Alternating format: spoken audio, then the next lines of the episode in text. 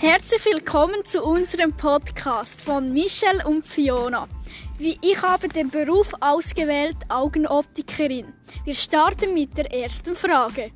Hallo Michelle, welche schulischen Leistungen muss, hat, musstest du für diesen Beruf erbringen? Die Voraussetzungen sind abgeschlossene Volksschule und gute Leistungen in der Mathematik und Physik.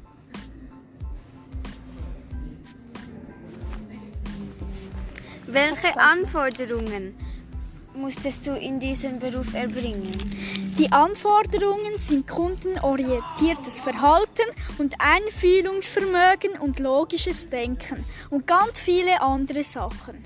Bei sehr guten schulischer Leistung kann während der Grundausbildung die Berufsmaturitätsschule besucht werden. Was für Aufgaben hattest, hast du in diesem Beruf? Augenoptikerin beraten die Kundschaft in Fachgeschäften für Augenoptik und verkaufen Brillen, Sehhilfen und optische Geräte. Im Atelier stellen sie Brillen her. Sie führen auch administrative Arbeit durch.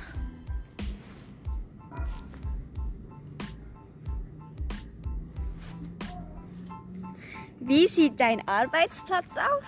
Man arbeitet in einem Augenoptik-Fachgeschäft. Wie viele Jahre dauert die Lehre und wie viele Tage hast du die Berufsschule besucht? Die Ausbildung dauert vier Jahre. Man geht zwei Tage pro Woche in, im ersten Lehrjahr in die Schule, dann im zweiten bis vierten Lehrjahr nur noch ein Tag pro Woche in die Berufsfachschule in Bern, Olten oder Zürich. Was gibt's für verwandte Berufe?